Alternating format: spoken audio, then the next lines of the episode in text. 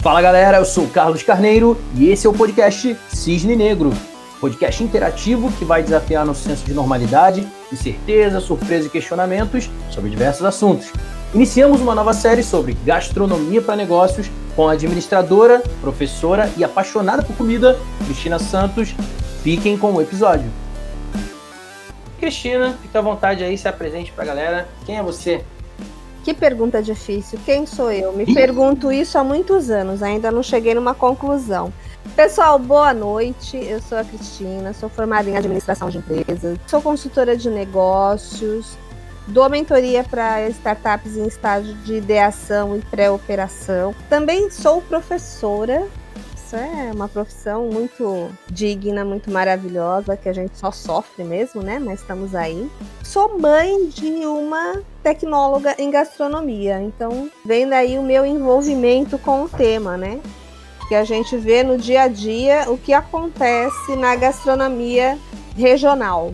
Por que, que você resolveu falar sobre esse tema?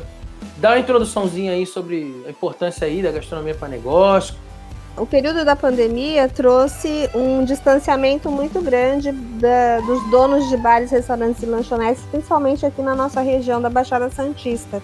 A grande maioria fechou.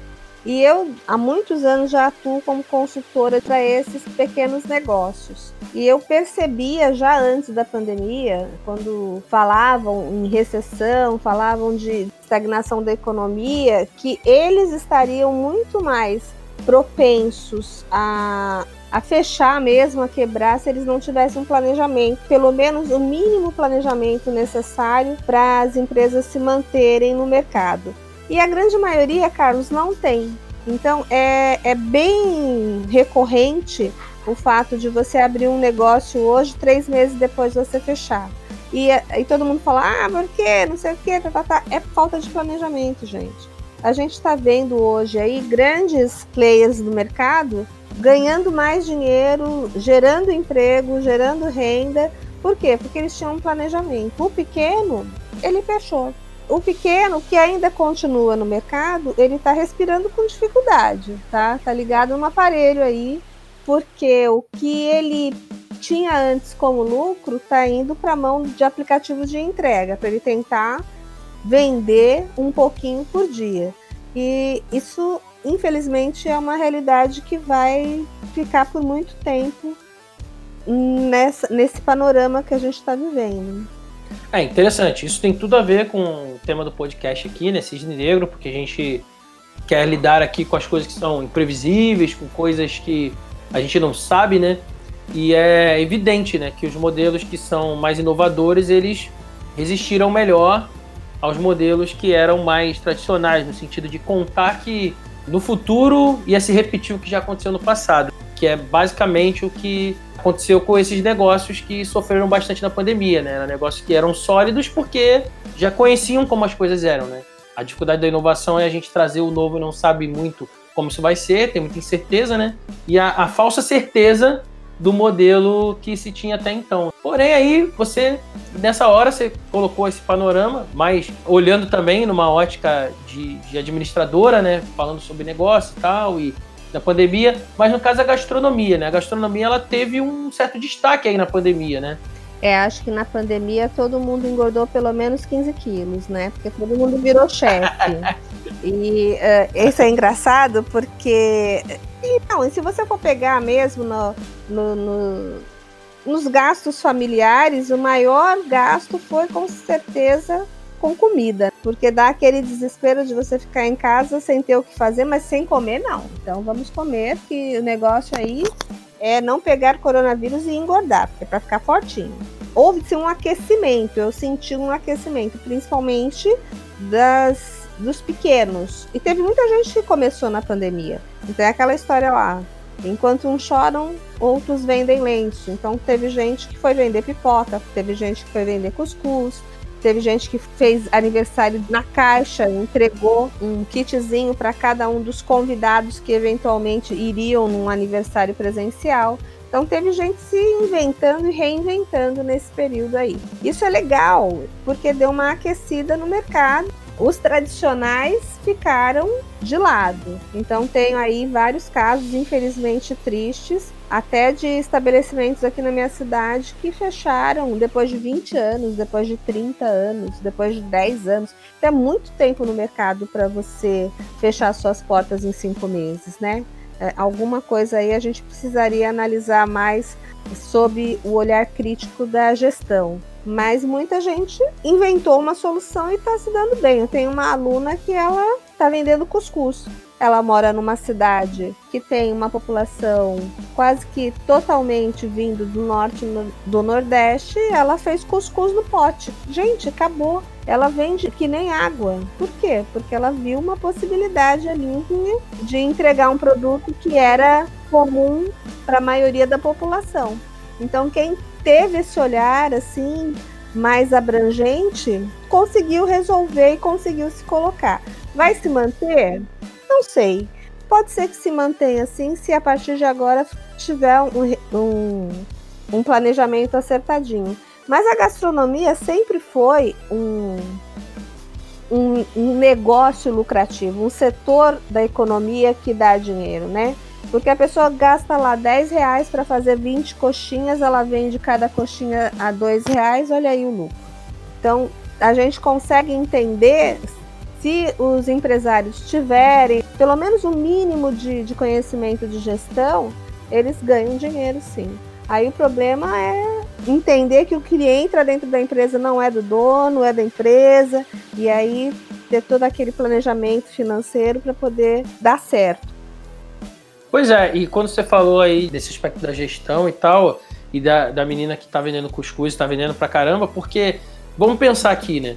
A, a, a, demanda pelo cuscuz de pote já existia. Sim. Ela, ela foi empurrada pela necessidade da pandemia a lançar esse produto aí no mercado. Mas se ela tivesse feito isso antes, provavelmente ela estaria ganhando do mesmo jeito já antes. Então, meio que a pandemia ela só foi o empurrãozinho que algumas pessoas precisavam. A necessidade empurrou elas, né? Mas a demanda exatamente já estava ali, só que não estava evidente, estava explícita para alguns, né? E no, no, aspecto de comportamento também, né? Que você falou assim, ó, todo mundo virou chefe e engordou 15 quilos na pandemia. Eu queria saber sobre isso, porque eu vi casos de pessoas que só comiam fora e começaram a cozinhar para conseguir ter seu alimento ali em casa e tal, e passaram a ter mais esse hábito de controlar. E algumas pessoas que eram o contrário, que sempre comiam sua própria comida ou levavam marmita para trabalhar, que começaram a pedir delivery. Essa mudança de comportamento aconteceu dos dois lados. De pessoa que comia muito fora fazer em casa e de pessoa que já comia sempre sua própria comida começaram a pedir delivery porque ficou muito em casa e não queria ficar comendo a mesma comida e começou a pedir, descobriu que existia o delivery em alguns casos, né? Que não tinha outro jeito, tinha como ir num restaurante, outro lugar, começou a pedir. No primeiro momento ali, nas primeiras semanas pelo menos, teve um boom uma ascensão muito grande aí desse mercado de delivery. E como que você vê essa questão também na pandemia, relativa a delivery, a logística e a comportamento das pessoas? Olha, essa, essa parte de estar em casa e vou cozinhar não me apetece, eu só gosto mesmo de comer, né? Então, aqui não aqui não, não rolou isso, apesar de que uh, tenho uma filha que é tecnóloga em gastronomia, ela cozinha muito bem, então eu estou muito bem amparada nessa nessa Então, mas aí você aí. come a comida feita em casa também. Você não pediu tanto ou não, pediu pedi também? bastante também, pedi bastante. Porque ela é vegetariana, né, Carlos? Pelo amor, né? E aquele hambúrguer com aquele cheddar derretendo, onde que onde que ela ia fazer para mim? Não fazia, né? Então, eu optei muitas vezes para manter o nosso relacionamento numa base de sanidade, fazer um deliveryzinho aí pelo menos uma ou duas vezes por semana, sim. Certo. E no geral, assim, nas pessoas em geral que você convive, conhece, o que, que você percebeu, assim? Que as pessoas pediam muito, que as pessoas ficaram no meio termo? Como é que foi? Eu vou te falar que eu acho que as pessoas pediram mais delivery, tá? Uh, movimentaram muito esse setor aí. Aqui em Santos, por exemplo, tem o que funciona bastante, né? Tem dois apps que funcionam bastante, inclusive um de bicicleta aí. Então, se você sair na rua, você vê muita gente de de caixinha verde andando de bicicleta fazendo entrega, inclusive meninas, que era uma coisa que eu não via antigamente, hoje eu vejo bastante, e deu uma movimentada boa. Só que Pro lado do comerciante, aquele que não estava preparado, ele achou que fosse a única solução para ele. Já falei isso agora há pouco, mas vou reforçar. Ele achou que a solução fosse entrar num aplicativo de entrega, mas ele não estava preparado para entregar a demanda do aplicativo. Então muitos deram problema, porque eles acharam assim: ah, eu estou no aplicativo, então eu vou vender a mesma quantidade que eu vendia com a porta aberta. Não é. Você tem que estar disponível ali para atender a cidade inteira e a coisa precisa ser muito ágil. Então eles não tinham a agilidade necessária, não tinham o conhecimento de formação de preço necessário para incorporar a taxa do aplicativo. Então, muitos se deram mal. No quesito vou cozinhar, porque agora eu estou de quarentena, vou virar chefe, eu vi muita gente também fazendo isso. Testando receitas. Instagram é um caminho sem fim, né? Você entra, você vê uma foto de comida, você vai passando, passando, passando, e quando você vê, você está repetindo ali, vou fazer igual.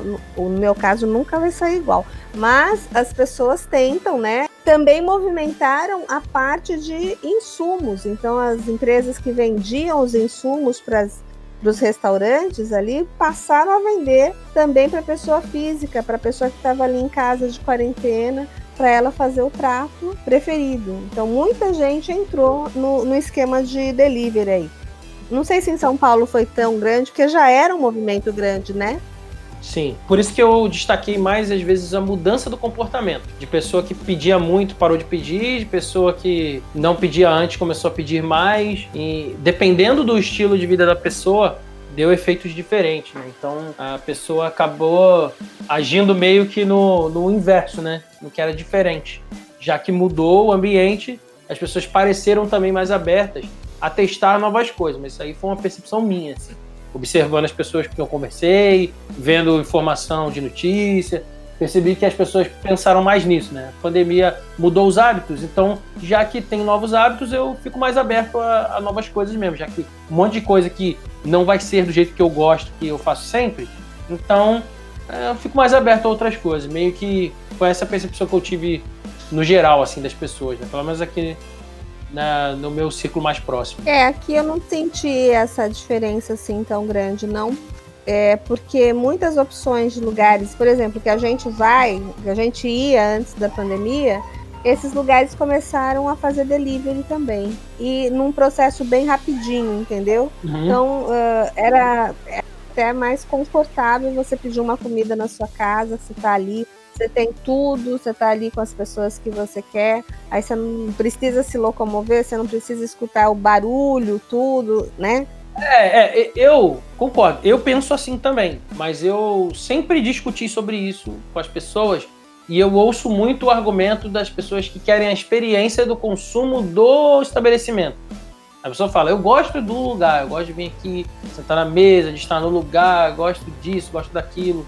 É igual como, por exemplo, saindo um pouco aqui, mas tem um pouco a ver, que é, por exemplo, sei lá, o cinema. Eu digo, por exemplo, que para mim o streaming é 100 vezes melhor que o cinema. Eu vejo na minha casa aqui, eu vejo no, na minha TV. Eu dou pause, né? Eu dou pause, eu vou no banheiro, eu, eu volto, eu, eu, dou zoom, eu. Entendeu? Eu faço o que eu quiser aqui, beleza, tá ligado? Então eu prefiro o streaming do que o cinema. E tem gente que acha um absurdo, fala, nossa, mas a experiência do cinema, que você tá lá e não sei o que. Cara, para mim nada daquilo ali me conquista. Eu sempre fui ao cinema porque é o único jeito de assistir antes. Quando é alguma coisa que eu me importo de tomar spoiler na internet das pessoas falando, eu quero saber sem as pessoas me falando, eu vou no cinema. Quando não, eu não vou. Eu espero para assistir em casa. Eu prefiro. Mas tem pessoas que têm esse comportamento e eu ouço bastante. Então o restaurante é parecido. É. E a pessoa fala assim: não, eu gosto de ir no lugar, em casa é sempre igual e tal. Então, parece um evento para ela, entende? Eu me arrumo, eu saio e tal. Eu já o contrário. Para mim, o conforto agrega mais valor. Pelo contrário, eu, eu poder comer a comida que eu gosto do jeito que eu tô em casa, de chinelo, sem camisa, para mim eu fico muito mais de boa. Eu também prefiro o conforto do que essa experiência toda, mas tem gente que consome ela, né? Inclusive tem um restaurante japonês aqui em Santos que é um dos meus preferidos, eu adoro. Mas eu gosto da comida, eu não gosto do lugar, entendeu? Porque você fica sentado desconfortável, é escuro, é uhum. barulhento. E eu não gosto, eu gosto de comer na tranquilidade, eu não gosto de barulho, não gosto de, de ficar ouvindo conversa dos outros na minha orelha ali, entendeu? Eu acho que é a idade também, a gente vai ficando mais chato. Então, é, eu acho que a experiência vale muito a pena se você estiver disposta a pagar pela experiência. Mas a experiência de ficar em casa comer uma comidinha gostosa caseira ou no delivery também é fantástico. Uhum. A história do cinema, concordo com você. Apesar de que quando a minha filha estava na fase da adolescência, eu passei muitas noites sentada no chão do shopping esperando para a estreia, viu? Pois é. Mas por mim eu não faria. O que eu gosto mesmo é sentar no sofá, dar um play ali, agora espera um pouquinho, deixa eu tomar água, daqui a pouco eu volto. Gosto de estar ali na frente da situação. Nessa sua conexão com o tema, você falou, sua filha é da área e tal, é formada e exerce aí. Você já empreendeu na área de gastronomia? Você fez alguma coisa nesse sentido ou junto com ela? Como é que é isso aí? Então, a minha filha tem uma lojinha virtual de doces artesanais. Então, ela faz bolos, brigadeiros, ovo de Páscoa. Ovo de Páscoa é um carro-chefe terrível. Chega na Páscoa, ela enlouquece. Panetone recheado, então, nem se fala. E eu ajudo na elaboração do, dos cardápios, eu ajudo na cotação de preços, na formação de, de preços de venda, estou sempre ali dando esse suporte na área de gestão, né? E dou meus pitacos, né? Porque eu preciso experimentar também, eu sou meio teste de qualidade aqui. Então, assim, ah, esse negócio tá gostoso tal. Então, tô sempre dando uns palpites, mas a minha área. Mas teu palpite ali é, é, é, tá gostoso ou não tá? Ou tipo assim, aumenta tal coisa aqui ali, você interfere na receita também? Como é que é? Você... Não, porque ela não deixa, né? não, ela não deixa. Ela é virginiana. Você acha que eu vou falar para ela, falar assim, isso aqui tá sem açúcar, só tem sal, boca... Não. Ela vai olhar para mim com a cara que eu falo, então, desculpa, senhora, né? Eu, eu falo assim, não, tá bom, tá bom, eu acho que tá legal, talvez uh, um pouquinho menos. Eu tenho que falar com muita delicadeza, porque virginianos são terríveis, né? Sim, mas aí, né, os clientes também. O cliente vai dar um feedback, tem que saber colher. Não, ela tem, ela tem uma percepção muito muito apurada com relação aos feedbacks dos clientes. E olha, até hoje ela não teve nenhum feedback negativo, por incrível que pareça. Já tem uns três anos empreendendo, ela nunca teve assim, olha, não sei o quê, porque tem muita gente que reclama, né? Principalmente nessa parte de doces artesanais, todo mundo acha que sabe fazer, né? E aí às vezes encomenda e bota palpite, bota preço. Ela nunca teve esse problema. Até o momento, nunca teve esse problema. As pessoas, os clientes que ela formou ali, a carteira de clientes delas, são muito tranquilos com relação a isso. Geralmente são clientes recorrentes, então. São. Né? Tem clientes ali que geralmente consomem sempre e tal, e é, tem essa relação mais próxima. Sim, então. são. E aí vai chegando perto de Natal, de Páscoa, eles já querem saber o que, que ela vai trazer de novidade, já estão fidelizados. Trouxe aqui algumas tendências. A primeira tendência aqui é a redução do desperdício alimentar. Isso é uma coisa que já se ouve há tempo. Eu já vi alguns modelos tentando agir em cima disso com startups. Inclusive até em Startup Weekend teve gente fazendo. Só que aqui a gente tem uma legislação um pouco apertada nesse quesito. No Brasil é bem complicado, né? Por isso que tem restaurantes que às vezes gostariam de doar comida, coisa e tal, que às vezes sobra ou faz a mais e tal, e muitas vezes estraga a comida porque você não pode, porque se a pessoa consumir e por acaso passar mal, a responsabilidade é colocada em cima do estabelecimento, então isso cria essa inviabilidade aí, né? Mas não é o único é, caminho de política de desperdício, tá? Porque às vezes no processo de, da cadeia de produção de um alimento também tem vários desperdícios que dá para resolver, mas Estou destacando aqui especificamente modelos de negócio que tentam reaproveitar, né? Já que já houve desperdício, como que eu minimizo o desperdício que já aconteceu? No caso, tem alguns também na direção de não deixar acontecer. Queria saber o que vocês acham dessas tendências. Carlos, um tempo atrás eu estava vendo uma startup de Portugal, até nesse quesito aí de não desperdiçar alimentos. Elas fazem o quê? Elas fazem cestas com legumes, frutas que não são aparentemente bonitos, né? Então, mas eles podem ser consumidos. E, e, e elas falaram o seguinte nessa reportagem: é, as pessoas compram pelo formato da fruta, pela, é, pela aparência. Né? Se tiver um machucadinho, uma corzinha diferente, mesmo o produto estando bom para consumo, elas não compram, porque elas compram pela estética.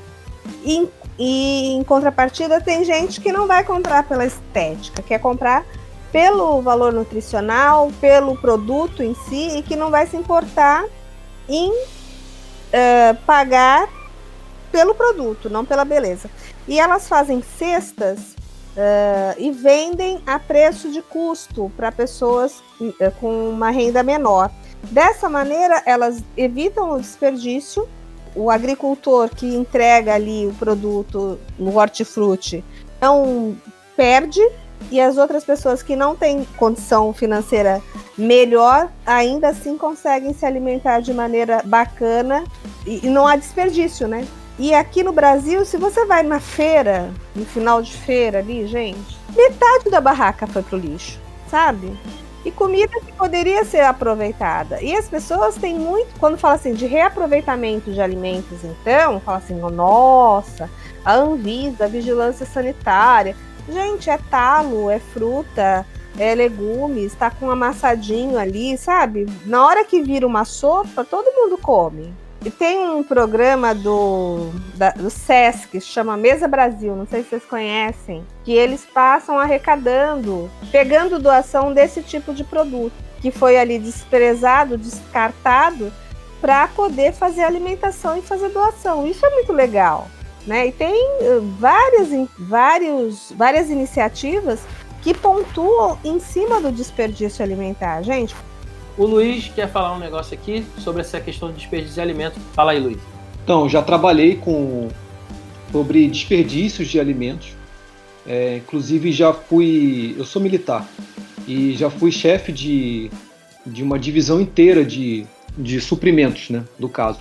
E a gente trabalhava com gestão, com mantimentos, com a parte de cozinha, a parte de limpeza, ou seja, era parte de administração né, de um navio. A gente, enquanto o navio estava aqui no Rio de Janeiro, no caso, a tripulação do navio ela tinha mais ou menos umas 200 pessoas. E as 200 pessoas almoçavam no navio, porque trabalhava experiente normal. E depois, na janta, só ficavam só umas 30 pessoas aproximadamente, por causa da tabela de serviço e tal, o pessoal que ficava dando manutenção no navio. O que, que acontecia? Quando eu assumia essa divisão, o pessoal reclamava que tinha muito desperdício. Por quê? Porque o pessoal fazia uma janta diferente do almoço.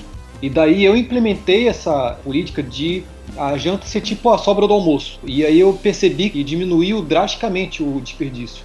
Então eu vi isso na prática, porque às vezes você está num, numa situação em que não é possível ver o trabalho do cozinheiro, o trabalho de lá de dentro das pessoas que fazem a comida chegar até você entendeu? Então a gente está tá muito na posição de cliente, né?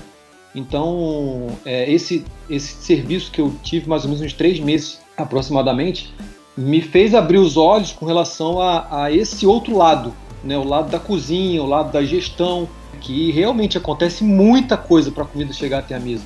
E realmente o desperdício é um problema que a gente precisa mitigar. A gente não, não vai zerar o desperdício, mas mitigar na medida do possível. É, então, por isso que eu destaquei aqui alguns modelos de negócio que têm se proposto a inovar nessa questão. Uma coisa é diminuir o desperdício, outra coisa é, de forma preventiva, e outra coisa é você tentar fazer com que o desperdício já aconteceu seja, de certa forma, reaproveitado. Né? E aí, quando a gente está falando de alimento e desperdício versus pessoas passando fome ainda no mundo, parece que faz muito sentido juntar uma coisa a outra. Tem gente muito disposta a isso, mas tem toda aí uma barreira regulatória para conseguir contornar. E aí, curtiu? Acompanhe o Cisne Negro nas plataformas Anchor, Spotify, Apple Podcasts, Google Podcasts e em versão vídeo no YouTube e no Instagram. Se quiser participar como convidado, acesse o link na descrição eu sou Carlos Carneiro e nos vemos nos próximos episódios.